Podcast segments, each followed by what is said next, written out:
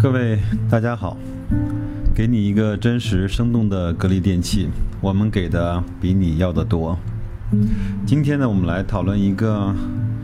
呃，平时我们不是特别关注的话题，就是格力在中央空调这个领域的表现。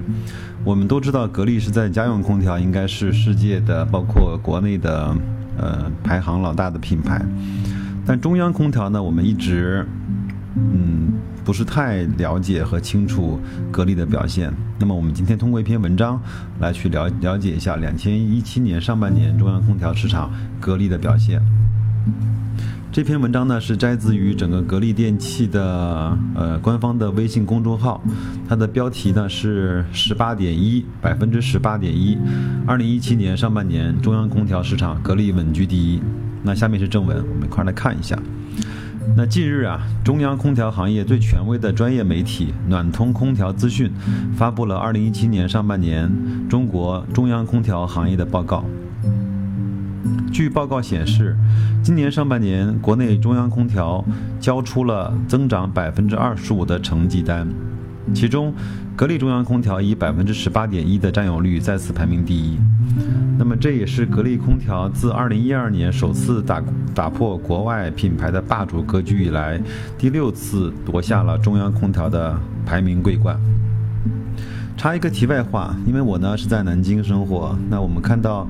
呃，至少我看到了有几个地方，在今年在南京的市场上，格力是明显的加大了它在中央空调的投入。比如说，呃，公交车上的车身广告，在今年很多车的公交车身的广告是变成了格力的中央空调。包括我们早间听的一个非常嗯好的一个早间的节目啊，叫《阳光倾城》，那上面投放的也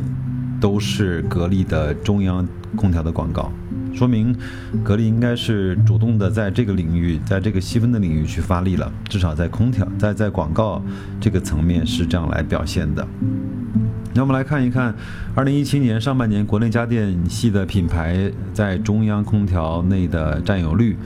那第一位呢是格力，占比呢是百分之十八点一。那第二呢是美的，占比是十六点一。那我们看也看得到，在中央空调这个领域呢，呃。格力对美的的优势并没有像在家用空调那么的明显和那么的大。第三位呢是海尔，呃是百分之三点七，这个这样这样的表现呢就和美的的十六和格力的十八差距就比较大了。那第四位是 OX，百分之一左右，志高百分之一左右，海信百分之一左右。嗯，那。格力呢，秉承让世界爱上中国造的愿景，深耕海外市场。那凭借自主创新的先进科技、可靠的产品质量、完善的售后服务体系，呃，推动中国制造走向世界，频频中标众多国际的重要标杆的工程项目。那我们也都知道，在不久前呢，格力的 LHE 系列高效螺杆式水冷冷水机组中标了俄罗斯世界杯场馆莫尔多瓦竞技场，那成为了中标该场馆的唯一的水冷机的品牌，也是该场馆主要空调的。品牌的提供商。那除此以外呢？零八年的奥运会，二零一零年南非的世界杯，二零一四年索契的奥运会、冬奥会，呃，包括二零一五年米兰的世博会，包括二零一六年巴西里约的奥运会等知名的项目，那格力呢也是频频的中标。那我们再来看一下，呃，中央空调之外的，呃，二零一七年上半年单元机市场，就是我们平常所讲的，呃，家用空调的占有率。那根据报告显示呢，格力是以百分之四十二点六的市场占有率，呃，拔得了头筹。美的呢紧居其后，呃，占有率是百分之三十三点四。海尔呢是百分之八十一，日立呢是百分之三点六。其实我们都知道，日立它本身不是一个在家装品牌特别，呃有名的牌子，它更多是在精装修、在工程方面，呃用的比较多。那第五位呢是志高啊，三点三，再往后呢是奥克斯。我们看到前两位的美的和格力就占据了这个市场将近百分之七十五的份额，所以说双寡头的局势在单元机这个市场部分是非常非常明显的。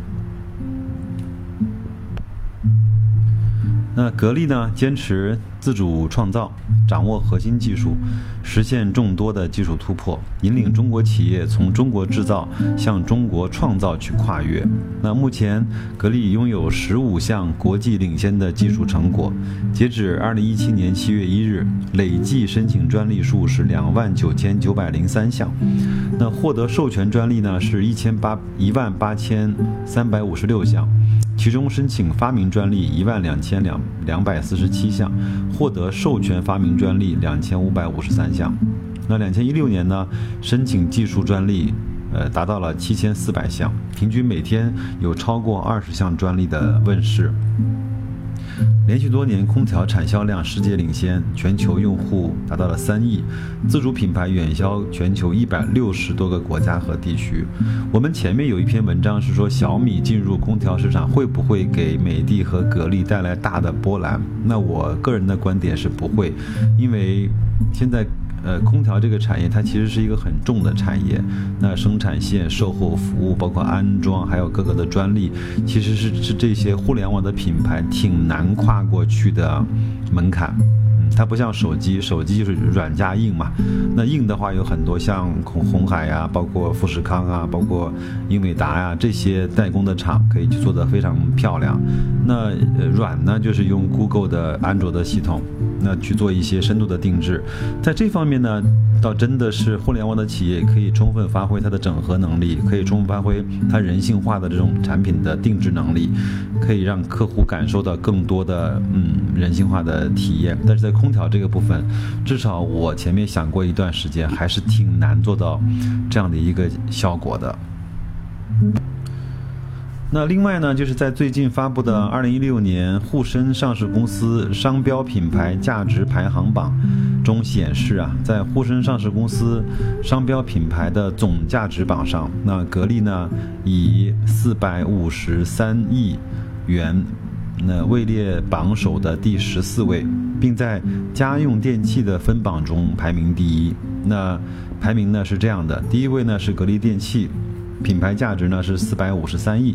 第二位呢是美的集团，那品牌价值呢是四百一十八亿；第三位呢是青岛海尔，品牌价值呢是三百一十七亿；第四位呢是 TCL，那品牌价价值是一百亿；第五位是老板电器，品牌价值约为七十个亿。我们都知道啊，呃，从特朗普上台之后呢，美国制造业的回流，包括德国呢在大力推行工业四点零，那全球制造业，呃，战场硝烟弥漫之际呢，未来中国制造的二零二五，那我们的内涵呢，应该可以体现更多的是品牌和创新。